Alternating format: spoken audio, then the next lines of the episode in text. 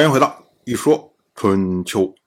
鲁国第二十任国君鲁黑公进入在位执政第六年，本年春天周历正月，鲁黑公从重劳之盟回到鲁国。我们之前讲，去年的时候，等于是晋国重新又整合了以前所有的盟国，包括郑国在内，然后举行了重劳之盟。那么鲁黑公呢？去年去，一直到本年转过来年，这才回到鲁国。同样是本年的春天，郑国的国君郑费前往晋国朝见，以拜谢晋国同意和郑国和解。当时呢，是以郑国的公子郑衍作陪，结果在东营之东受遇。我们之前讲过，春秋时代。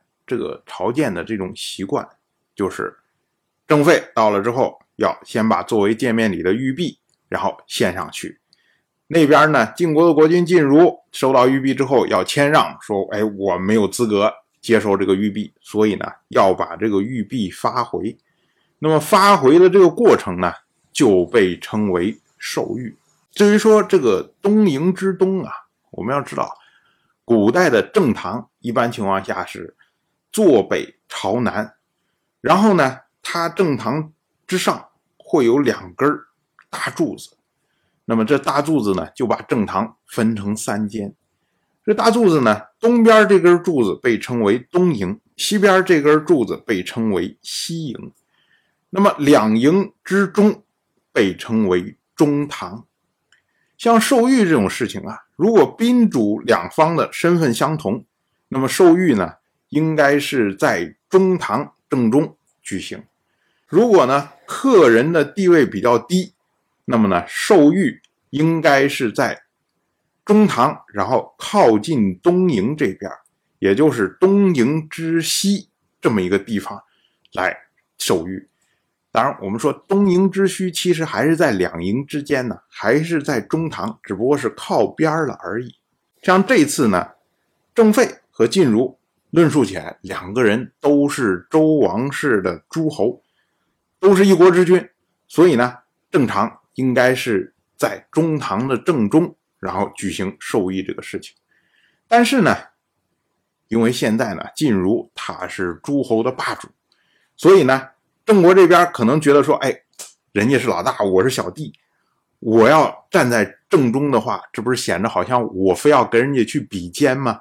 所以这不合适。所以我要自谦一点，不敢以平等的身份来接受这个玉，那呢也应该是在中堂，然后靠近东营的这个地方，也就是东营之西来接受玉。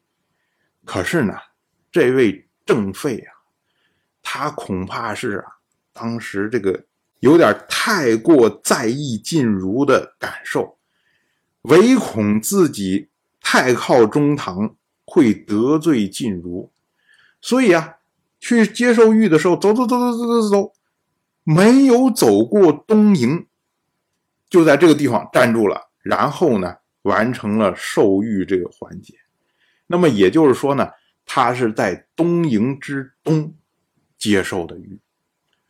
那这下啊，看在晋国的大夫眼里面啊，大家就有微词了。晋国大夫施沃卓他就说啊。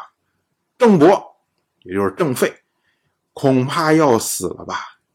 自己都不尊重自己，目光游离不定，走路又快，在君位上不能安定，又岂能长久？同样是本年的春天，二月十六，鲁国大夫季孙行父修筑武功，以纪念安之战的功劳。这个呢是不合礼数的。这里说了武功啊，实际上是为了纪念胜利，为了宣示自己的武功所建立的这种祭祀的场馆或者是设施。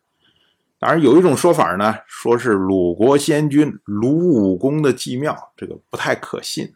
当然，我就这么一说，您就那么一听，感谢您的。耐心陪伴。